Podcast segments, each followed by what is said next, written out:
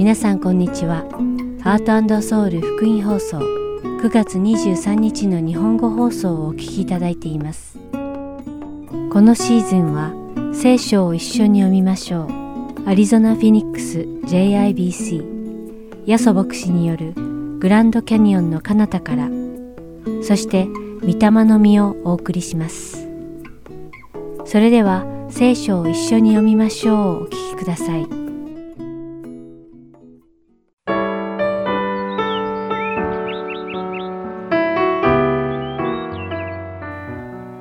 皆さんこんにちは。聖書を一緒に読みましょうのお時間です。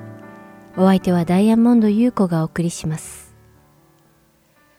突然ですが皆さんは愚かであるという言葉の意味をご存知でしょうか？愚かであるとはとても頑固で考えが足りない様、もしくは頭の働きが鈍い様、良識や判断力に欠けて賢明でない様という意味だそうです。つまり、愚かであるとは、あることが良くないことなのに、そのことを続けることに固執することを意味するのです。今日皆さんと一緒にお読みする信玄第26章には、愚かな人に関する話が繰り返し出てきます。その実、信玄第26章には、1節から12節に、愚かという言葉がなんと12回も出てくるのです。先ほどもお話ししましたが、愚かとは、賢明と反対の意味を持ちます。信玄は私たちに知恵を与える本です。つまり、信玄集から愚かであることが何であるかを学び、その理解を私たちの人生にどのように適用するかを理解することができれば、私たちは賢くなることができるというわけです。この信玄第26章には、愚か以外に実に多く使われている他の言葉があります。それは怠惰です。そして怠惰とは愚かであることの特徴の一つなのです。実は怠惰というヘブライ語の言語はケセルという言葉で太った状態を意味するそうです。つまり人が動くことを全くしないで食べることだけに固執して食べ続けているために結果体が肥大化し、動けなくなった状態を示すそうです。信玄第26章11節にはこう書かれています。犬が自分の吐いたものに帰ってくるように、愚かな者は自分の愚かさを繰り返す。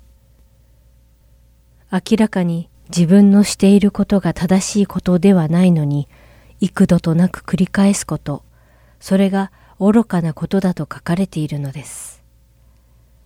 さらに、信玄にはもっと重要なことが書かれています。それは十二節です。自分を知恵のあるものと思っている人を見ただろう。彼よりも愚か者の方がまだ望みがある。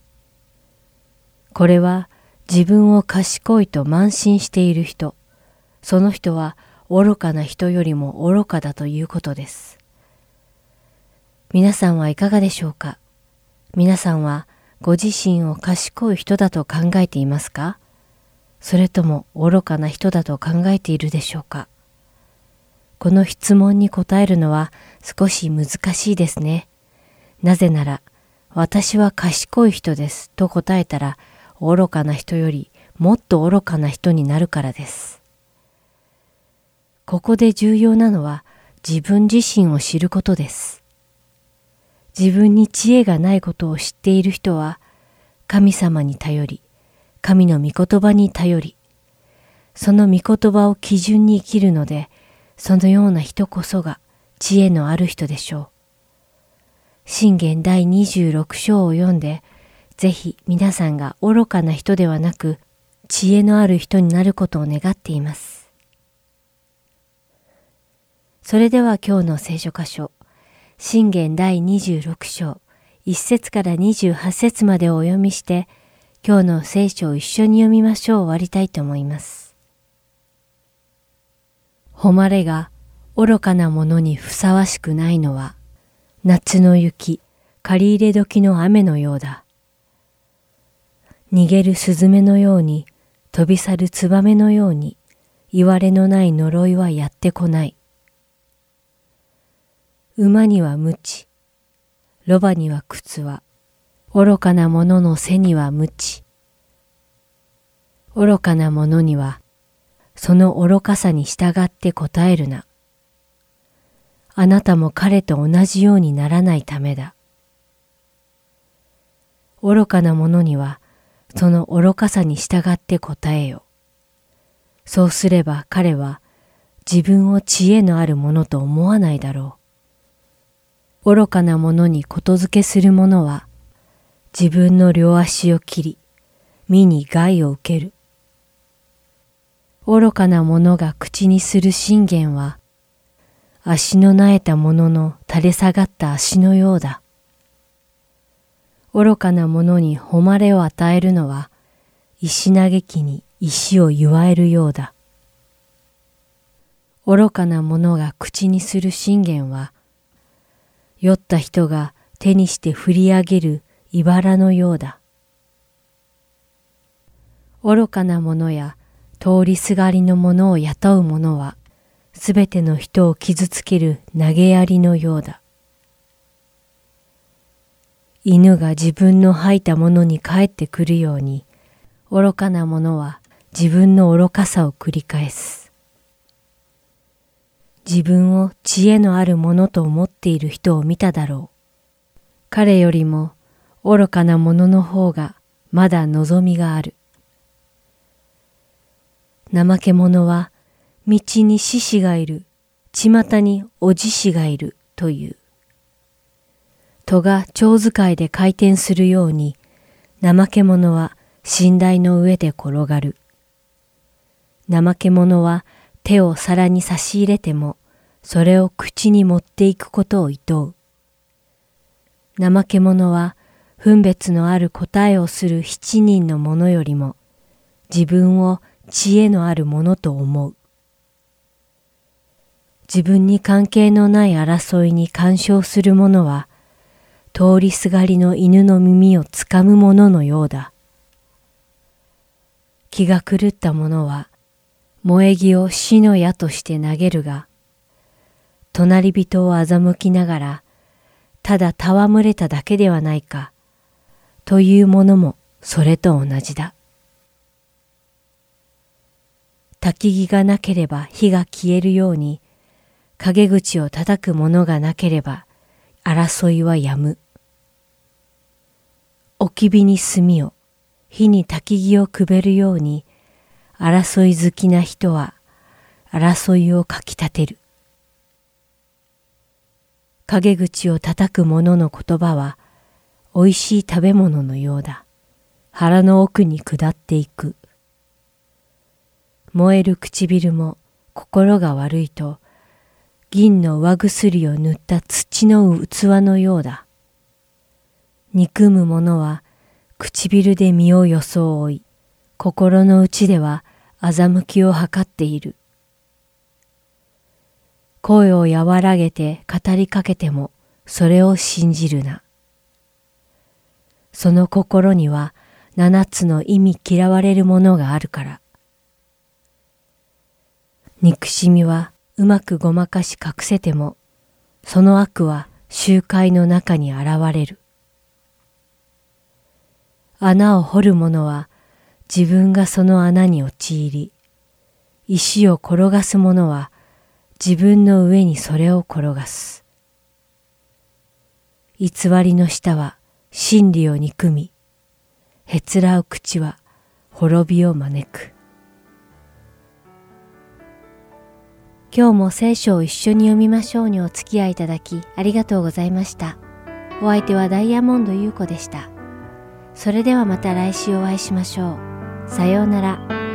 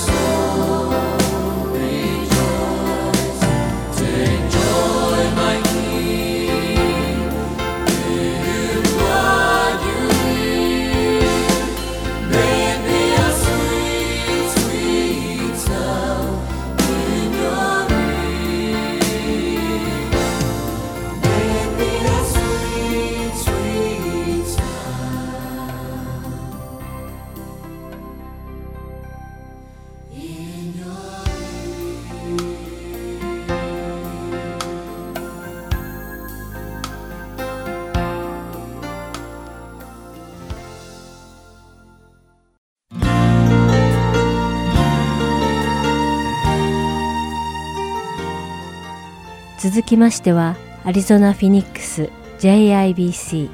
ヤソ牧師によるグランドキャニオンの彼方からをお聞きください。今日のタイトルは Return です。ヤソ先生のお話を通して皆様が恵みのひとときを送られることを願います。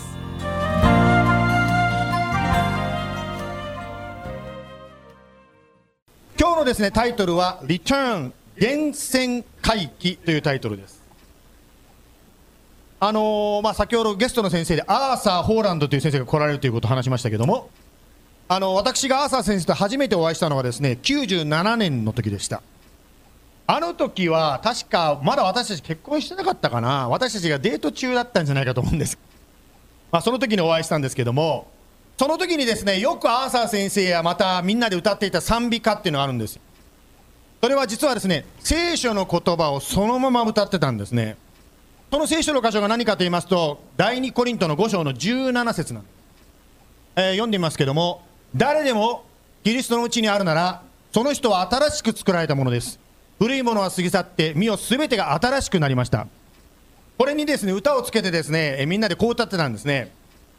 誰でもキリストのみんな知りませんこれってうちにあるならその人は新しく作られたもの古きは過ぎ去りすべてが新しい主のうちにあるならすべてが新しいっていうなんかカラオケになってますねほとんど。Thank you ね。まあこういう歌がですねまあその時すごく流行っててですねよくアーサー先生とかですね実はまあ、アーサン先生と出会ってイエス様を信じたですね人たちが一緒にこの歌をよくですね歌ったんですね。キリストと出会う時本当の人生と出会うんですねアーサー先生はご存知かもしれませんが、まあ、世界中をですね十字架を担いでですねこう回ってらっしゃるんですね。私気になったんですよ。これずるずるずるずるずるやって大変だろうなと思ったら後ろにですねこれ映ってないんですよ。タイヤがくっついてたんですね。しかし先生がですね日本各地をですね回っている時にですね先生のこの十字架を背負ってですね歩く姿を見てもう本当にですねもう経営者やミュージシャンや運動選手や犯罪者や薬剤いろんな人たちが集まってきたんですね。そしてイエス様を信じて人生がこう変えられていったわけですね。聖書にはですね今お読みしたように古いものが過ぎ去って全てが新しくなるとこう言ってます。しかしクリスチャンになるときに新しくなったはずがこう古いっていうか元の自分に戻ってしまうことも実はあるんですね現実的には。あのー今ですねちょっとスモールグループのリーダーたちとテストケースでですねこのリビングライフという後で紹介しますけどもデボーションの練習をちょっとしてるんですね。その中である方がポッとこんなことをおっしゃったんですね。私たちクリスチャンってイエス様よりも大事にしている偶像があるかもしれないねってそのことを言ったんですね。偶像というのはこの世の考え方かもしれない。または牧師さんが偶像になっていることってあるんじゃないのってその人が言ったんですね。まあクリスチャンになっても古い生き方または聖書でいうとこの肉に導かれる生き方っていうことをすることは現実的には実はあるわけなんです。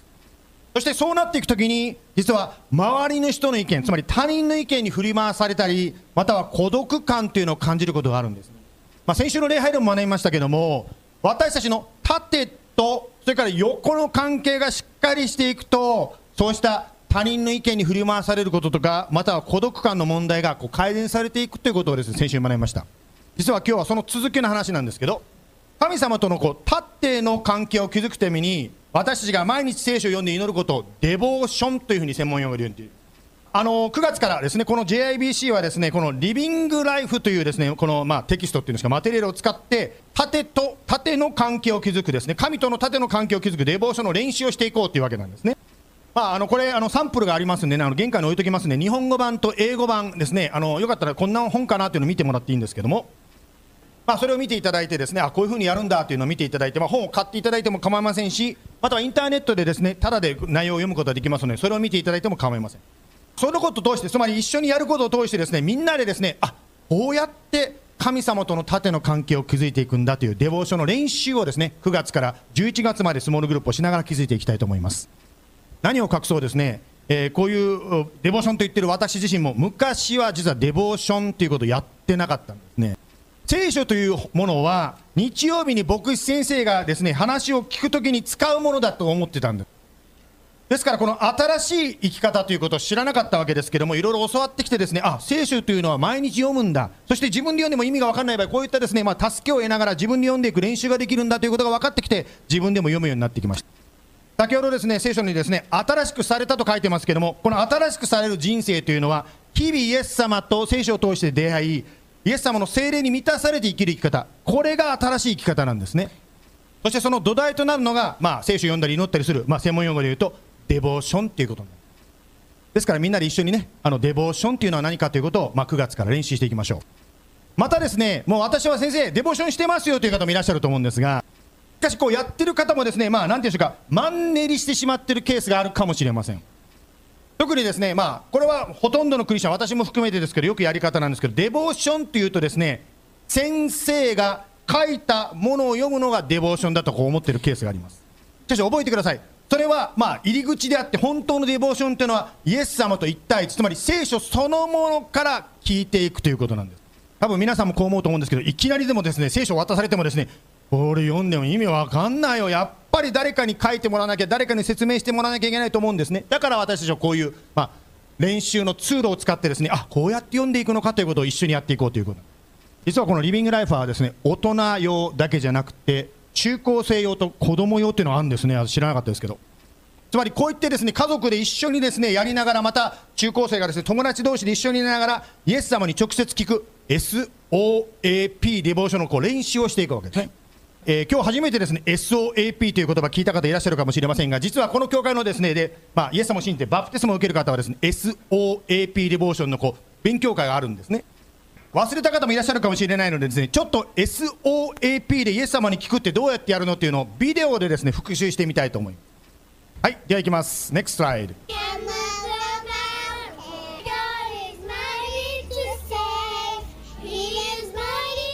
I see Grace there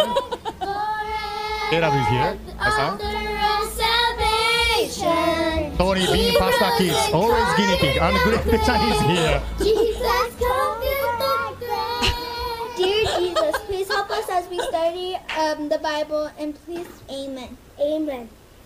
Okay who's the Bible person today Me, Okay what's the Where did verse we? What's the verse uh, we read John chapter 15 through 1 through 10. Okay Okay, can I read it?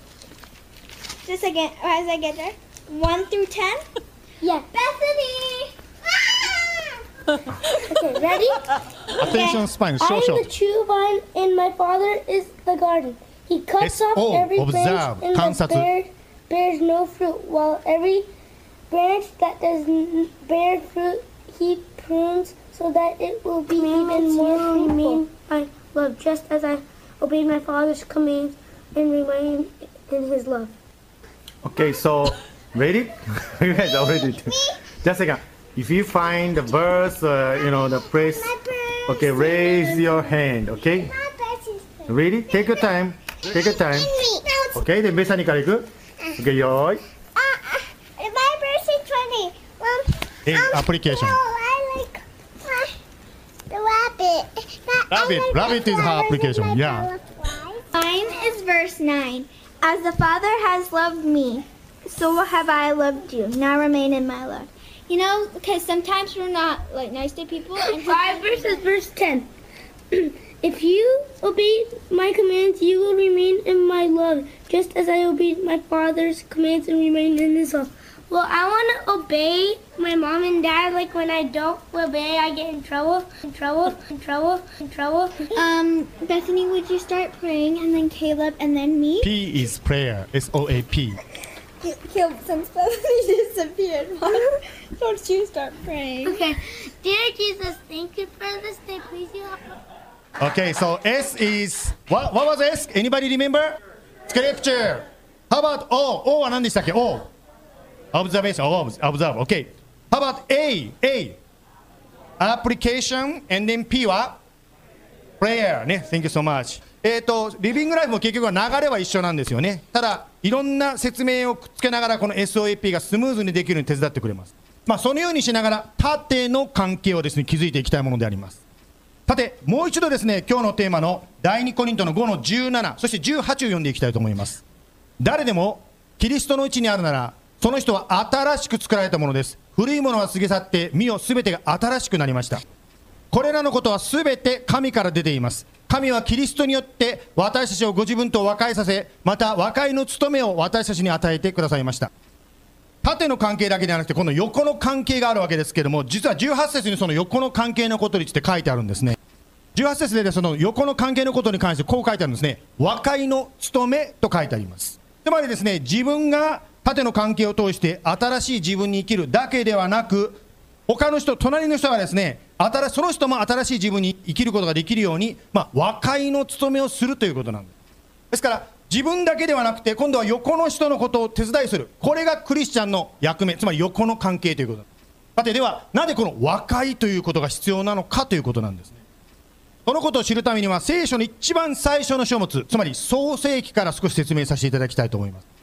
では、創世記のですね、3章のえ7節と8節を読んで説明したいと思います。こうして、二人の目が開かれ、自分たちが裸であることを知った。そして彼らはイチジクの葉を連れ合わせて自分たちのために腰の覆いを作った。8節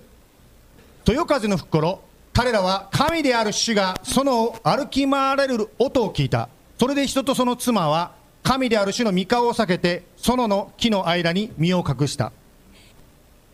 この創世記つまり聖書の一番最初のところに書いてあるんですけども人間が、まあ、最初に存在したつまり人間のもともとの姿が書かれてるんですね。その時はですね人間は神との関係がですね非常に密接だったということがそのところを見ていくと分かります。また人間同士お互いの人間同士の関係も非常にですね密接だったということが分かります。また自然と人間との関係も非常に密接だったということが分かります。つまり神様が最初にですね私たち人間を作った時世界を作った時の関係というのはそのように全てがですね密接であったということが分かるわけです。今風に言いますとですね幼い子供が親というか相手を疑うことをしないそのような信頼関係であります。ですから牧師の子供たちがですねお父さんがやりなさいって言ったらいやでもああいうことできるわやるわけですね。もうみんなの前でやるわけですね。そしてまた犬がですね愛犬が飼い主の前でお腹を見せて寝ることができる。つまり天敵を気にしないで寝ることができる。そんな自然との関係であります。それがですねもともと私たちやまた自然例えばここに写真がありますけども狼とですね羊がですねもう本当に共存できる。そんな世界が最初の神様が作った世界だったわけですね。しかし今さっきお読みしたですね創世記の3章の7節8節にあったように神に人間が背いてしまったがゆえに全てが狂ってしまったんですね。そのことを通して弱肉強食つまり自然界がですねもう呪われてしまったというか変わってしまったんですね。またですね、まあ、茨や雑草が生えるようになってですね楽しい仕事のはずがですね、まあ、ロークっていうんですか仕事がもう本当に辛くなってきたんですね。また神様との関係命の源である神様との関係が切れて神を見ると自動的に罪悪感を感じて逃げるように隠れるようになってしまったんですね。また人間同士関係もですね常にこう相手を考えながらですねこう壁を持ってですねこう相手との関係を築いていく。そんなこう緊張した人間関係になってしまった。教会に来る前にねちょっとあの家内と話したんですけどもある方がですね本当に信頼して誰かにですね荷物運びを頼んだら荷物が消えてしまったという話があったんですね。本当にいろんな人例えばその引っ越し屋さんであったとしても常にですね警戒していないと大丈夫かな？大丈夫かな？本当にそういう世の中になってしまった。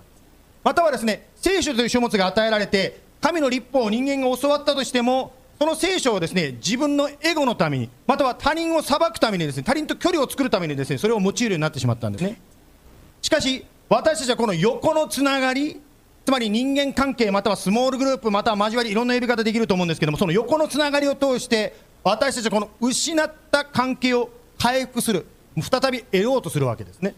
つまりクリスチャンの関係それが皆さんの友達でありそれぞれのですね見てらっしゃる方の教会でありそしたクリスチャンの関係を通して元に戻していこうとする。これが和解の務めなんですね。ではその元に戻す横の関係クリスチャンの関係っていうのはどういうことなんでしょう？もちろん9月からスモールグループを通して実際にやっていきますけども簡単にですね言うとこんな感じです。例えばですね、まあ、reconnect to the source つまり神とつながる源に戻るということを学びます。つまり人生の重荷を神に祈りにこうお互いにこう導き合っていくという。こ今までは一人で悩んでいたその悩みをですね神様に持っていく神様に祈りにつなげていくわけですね。よくですね私は教会のメンバーになる方に言うんですけども神様があなたを教会のメンバーに導いている一つのですね神の導きというのはですね一人でやっていけないなと感じるときにですね神の導きを感じるんです。そんな話をするんです。特にですね、まあ、縦の関係がしっかりしている方一人でですね聖書も読んでいけるしいろんなことを知識はたくさんあるかもしれないけど祈っても祈っても祈りが聞けなかったりですね物事がうまく進まない時っていうのは実は神が横の関係に誘っている時なんです。それをですね、まあ、お互いが励まし合ってですねじゃあ一緒に祈ろうじゃないかと言って一緒に祈っていくときに神とすべての日常生活の面がつながっていくわけですね。祈りというのは決してですね教会のこととかですねそういうことだけじゃなくて自分の個人的なこと例えば車のこととか仕事のこととかですねいやもう本当に電気代最近電気代高いですけど電気代のこととかいろんなこと一緒に祈れるわけですね。そして2番目ですねどのように横の関係を築いていくか。リコネクトピープル人との間の関係をこう戻すっていうんですか。そのことを学びます。つまり神に対して心を開くだけじゃなくて今度他の人にもですね心を開いて語り合うことができるようになります。もちろんみんなの前でですね今日は皆さん JIBC に礼拝に来ている方そしてインターネットで見てる世界中の皆さん私の苦しみを聞いてくださいますか？という必要はないわけですが小さな集まりですね。2人や3人の小さなスモールグループでですね本当に自分の悩みをシェアして一緒に祈り合う。そのことを通してですね本当に横の関係が築かっていくんですね。またですね横の関係を築いていく中でどのようになっていくかというと Learning the way つまり神の方法を学びます。自分のやってきたこの方法人生何十年生きてきてやってきた方法ではうまくいかないなということに気づいてじゃあ神の方法は何なんだろう？それを学んで実行していくことを励ましていくわけですね。実行してみたけどうまくいかなかった時ですねどうやったらいいのという時に一緒にですねじゃあ諦めないでもう一回祈ろうじゃないかと言ってこう励まし合っていく。そのことを通して神の方法 Learning the way をしていくわけですね。また横の関係を通してですね最後にですねこんなことを学ぶことができますけども、えまあ、プロパーコントロールって書いてますけども本当にこうコントロール支配ということについてですね適切な考え方を学びます。つまりどういうことかと言いますとまず自分の行動に責任が持てるようになっていくようにですね励ましていくわけですね。つまりいつもですねあの人のせいだこの人のせいだ環境のせいだとかいろんな人にですねなすりつけてたのをやめて I need to own it そうなんだ。これは私がやんなきゃいけないんだということを学んでいく。そのことをお互いにこう励まし合いながらやっていくわけですね。実はですね今日これ書いてる私自身もですねそれを実行したんですね。グレースがですね今日証ししてくれたんですけどグレースが証しするときですねあ通訳誰すんのって私グレースに聞いたんですよ。そしたらグレースが言ったんですね花ちゃんに頼みたいって言ったんですね。え花ちゃん通訳やったことないと思うんだけどと私は思わず言いたくなったんだけど黙ったんですね。ですからですねそれはグレースが頼む責任それはグレースの問題である。そしてイエスかノーかを答えるのは花ちゃんの責任であって私が勝手に出しゃばってですねやったことないんだからやめなさいということではないわけなんです。まあ、なぜちょっと具体的に私の例を出したかというとですね、まあ、現代の社会は一般的にですけどヘリコプターペアレントという過介入の親が増えてるから。ですねつまり子供が自分で判断して自分で問題解決していくのを親が先々回りって問題に合わないようにしてしまうんですね。から子供がですね大人になりきれないことを実は親が知らないうちにやってることが多いもんですからちょっとですね自分の行動に責任を持つということで少し私のことも話しさせていただきましたしかし適切なコントロールというのはもう一つの側面があります。もちろん自分でやらなきゃいけないことに関しては責任を持つんですが今度は責任を取りすぎないようにつまり支配できないことは神に委ねることを励まし合いましょうということなんですね。まあこれも私の自分の例を出しますけども私やっぱりこうもともとね私の生まれつきの性質としてはですね人前に出て話すのが苦手なタイプなんですしかしですねまあやれと神様に言われたからですね まあやってるんですけどまあ気をつけないと今度はですね準備をやりすぎることがあるんですね。ですからですね今日はマットさんがリードしてくれましたけども以前だとですねやりすぎつまりマットさんがリードしてる時もですね原稿一緒に読みながら何回も読みながらですね OK 今から話するぞもう割りやりすぎもうつまりあどうなんだろう間違って言わないよってもうすっごい神経質になってた。そんなことが私ありました。ですからですねそれをやめてですねつまりねやはりあらかじめ準備して、ね、土曜日とかかないとですねリハーサルとかしてやったらあとはもう神様に任して失敗しようがもうそれもいいでしょう。笑って失敗しちゃったってね皆さんに謝ってですね。ねそして本当に神様に委ねる。つまりこなんていうんですかできる範囲で自分はベストを尽くすけどそれ以外のことは神に委ねることをお互いに励ましていく。これが横の関係でありスモールグループなんですね。あの先日ですねある教会からですね本当に資金不足っていうんですか本当に今ですね資金が足りなくて困ってるんだという悩みをですねまあその牧師さんからですねいました。私その時にですねあるこう光景をですねその話を聞きながら思い出したんですね。それはどういうことかと言いますとですねまあ私の師匠である横井牧師の姿なんです。実はポートランドがですね教会街道をですね建築している時にですね建建築資金が足りなくなっちゃったんですね。もう先生がですね朝早く誰もいない教会に来てですね十字架の前にひざまずいて涙を流しながらですね神様どうするんですか？お金が足りませんとこう祈っていたあの姿を思い出したんです。もうあれからねかなり時間が経ったんですけど考えてみたらですねそういう先輩たちの姿を見て、まあ、今の時代である私たちがあるわけですね。今の時代はあの時代とはちょっと変わってるわけです。変わってきました。今はどっちかというとですねこうインスタ映えするようなかっこいいですねボックス先生とかやっぱかっこいい姿というのがですねやっぱこう大事にされる時代ですね。決してですねもう神様は何とかしてくださいっていうそういうまあちょっと言い方悪いかもしれないけど情けなく見える姿というのはこうあんまり重宝されないっていうんですか？またはですね今の時代はですねまあいろんななんですかセオリーとかですね組織力とかセミナーとかですね本当に知識やですねメソッドとかそういうことが大事にされてそれさえあれば大丈夫だよっていう時代です。しかし皆さんご存知のようにどうやってもですね世の中の流れがどうであったとしても変わらないものがある。つまり人生の山っていうのは襲ってくるわけなんです。そしてその人生の山それが払えないお金であれですね人生の問題であれ何であれですね原則は変わらない。つまりあなたや私がプライドを捨てて神の前にへり下って祈る。特に一緒に誰かと一緒に祈る。そのへり下った姿を通してこそいやその時だけしか乗り換えられないことってあるんですね。ですから今日この話を聞いてる方の中でですねその人生の山というのを感じてる方がいらっしゃるかもしれません。その山は誰かとたくさんの人じゃなくていいです。一人でいいです。誰かと一緒にその悩みを打ち分けて本当に心別に涙流す流さないものじゃないですけど本当にイエス様何とかしてください。助けてくださいと祈るときにその山が動くんです。それが和解の務めなんですね。第2コリントの5の17と18を最後にもう一度読みたいと思います。誰でもキリストのうちにあるならその人は新しく作られたものです。古いものは過ぎ去ってみよすべてが新しくなりました。18節。これらのことはすべて神から出ています。神はキリストによって私たちをご自分と和解させまた和解の務めを私たちに与えてくださいました。お互いに励まし合ってですねこの縦と横の関係つまり新しい生き方をですね求めていきたいものであります。お祈りしましょう。今音楽が流れますがそれを聞きながらですね祈りの時を持ちます。その中でですね、えー何かこう一緒に祈りたいな、まあ今日は一緒に祈るということを話したもんですから早速それを実行しますが一緒に祈りたいなと思う方がいたらぜひ前に来て一緒に祈りましょう。ある方はもしかしたら本当にこの今人生で出会っているこの山この山が動くようにどうぞ祈ってくださいという方もいらっしゃるかもしれません。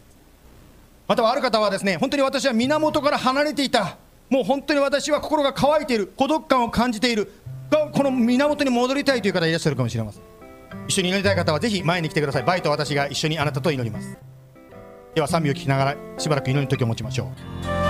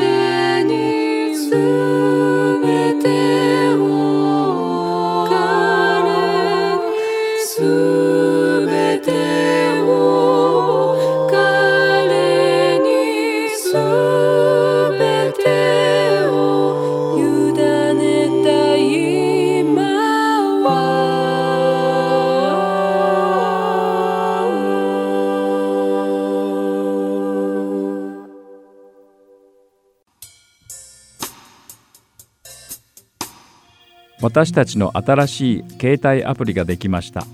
どうぞ Heart Soul Gospel Ministries のアプリをプレイストアまたはアップストアからダウンロードしてください。今週のプログラムや過去のプログラムを聞くことができます。Android 携帯や iPhone で Heart Soul またはアルファベットで HSGM と検索してください。ご質問がありましたら電話または E メールでご連絡ください。電話番号は602-866-8999 E メールアドレスは heartandsoul.org at gmail.com です。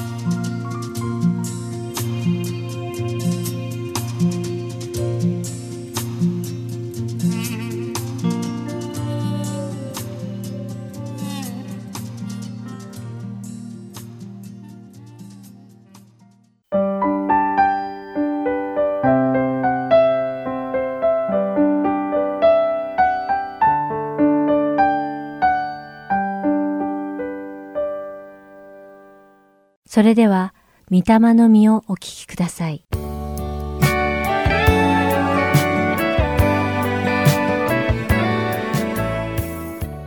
ハートソウル福音放送のリスナーの皆さん、こんにちは。御霊の実の時間です。お相手は横山まさるです。神様が与えてくださる御霊の実とは一体何であるのか、そしてそれがどう私たちの信仰生活に関わってくるのかを学び、祈り、心の中を主に告白していく番組です。では、早速始めましょう。イエス様は、まず、神様を愛しなさい。そして、隣人を自分のように愛しなさいと命令されました。この二つの戒めこそが、聖書の中で最も大切であると教えてくださったのです。しかし、罪深い性質を持つ私たち人間は、精霊の助けなしには、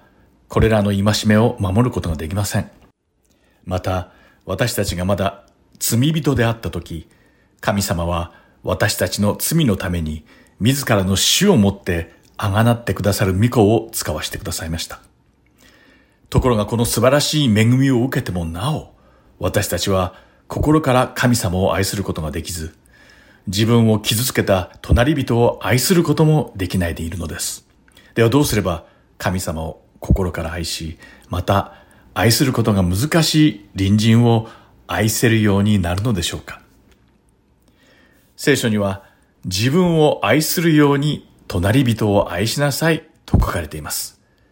しかし私たちの罪深い性質が自分自身を優先させてしまうために人を愛することができないこともあります。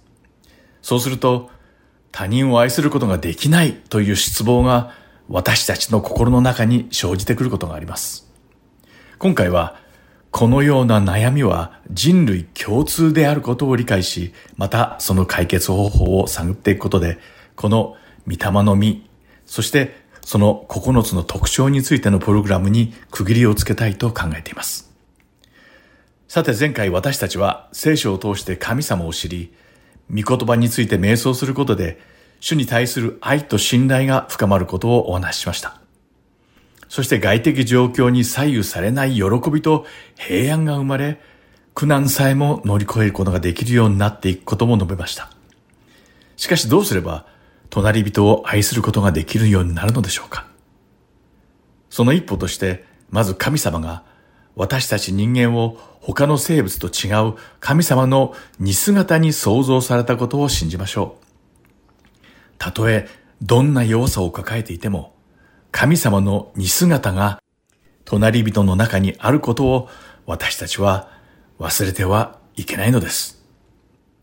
ですからこのことを念頭に置いて、誰に対しても愛と憐れみと優しさを持って接することが大事なのです。また、隣人のせいで困難や苦難にあった時は、神様の善を表すために自分が用いられているという神様の主権を信じることで、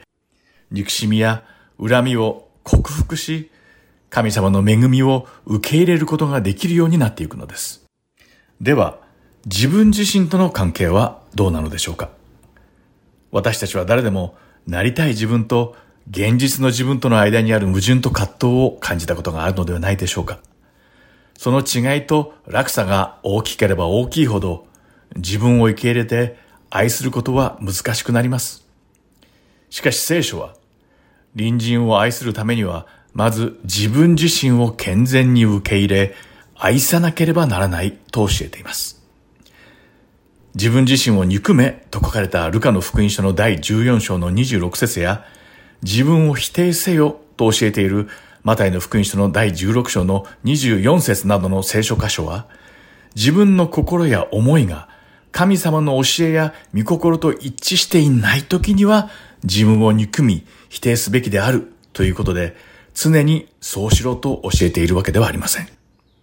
そして聖書はイエス・キリストへの信仰によって神様の子供とされたすべての信者を聖徒、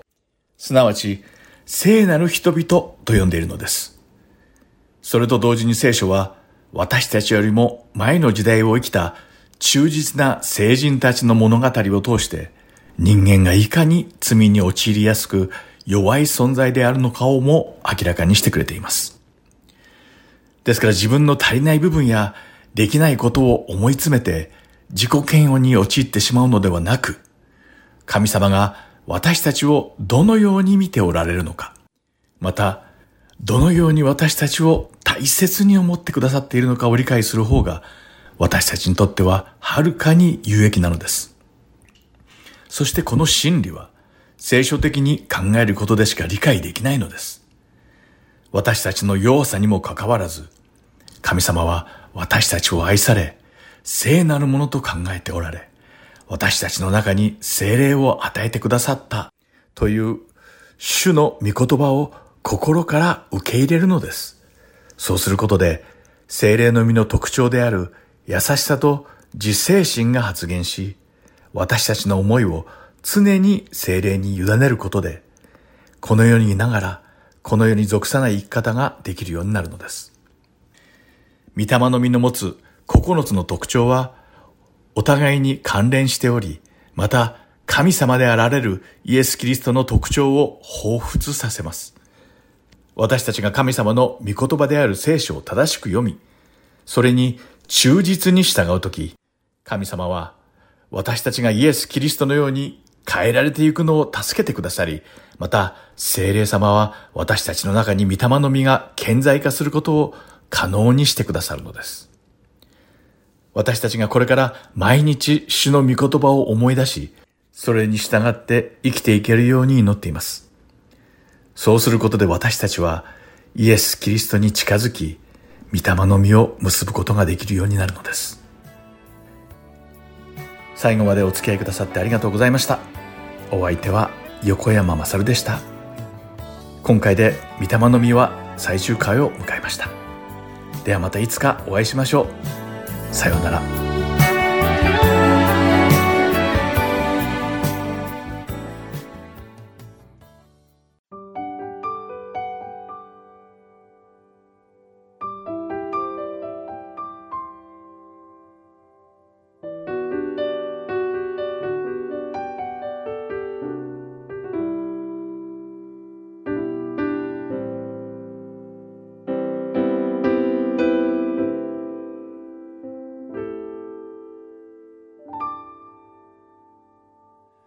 世の富も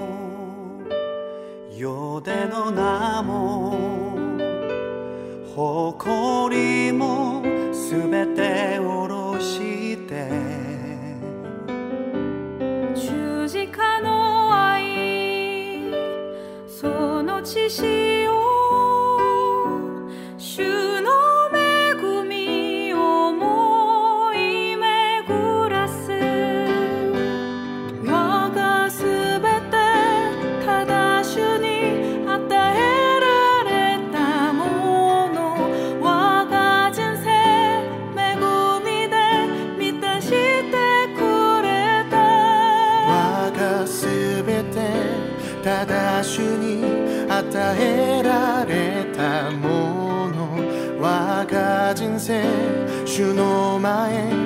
今捧げます。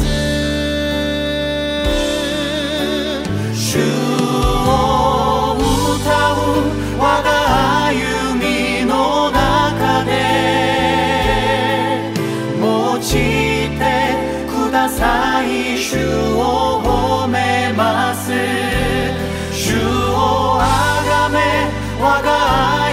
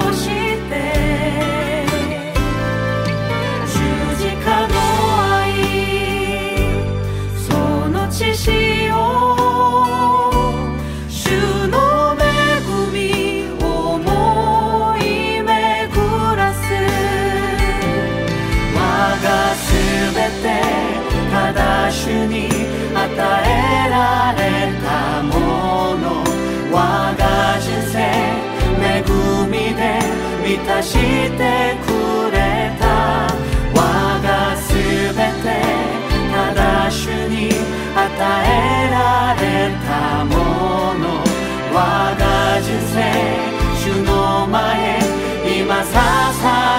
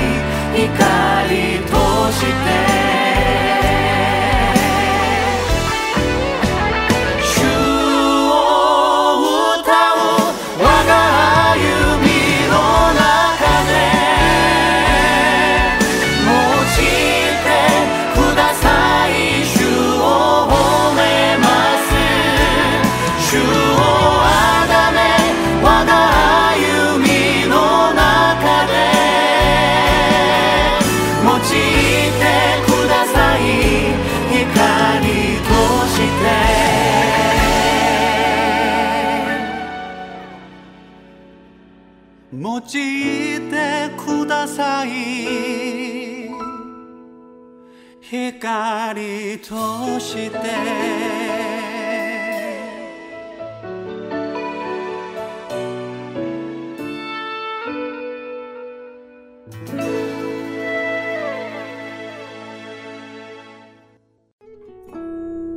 今日のハートソウル福音放送はいかがでしたか？最後までお付き合いくださりありがとうございました。それではまた来週お会いしましょう。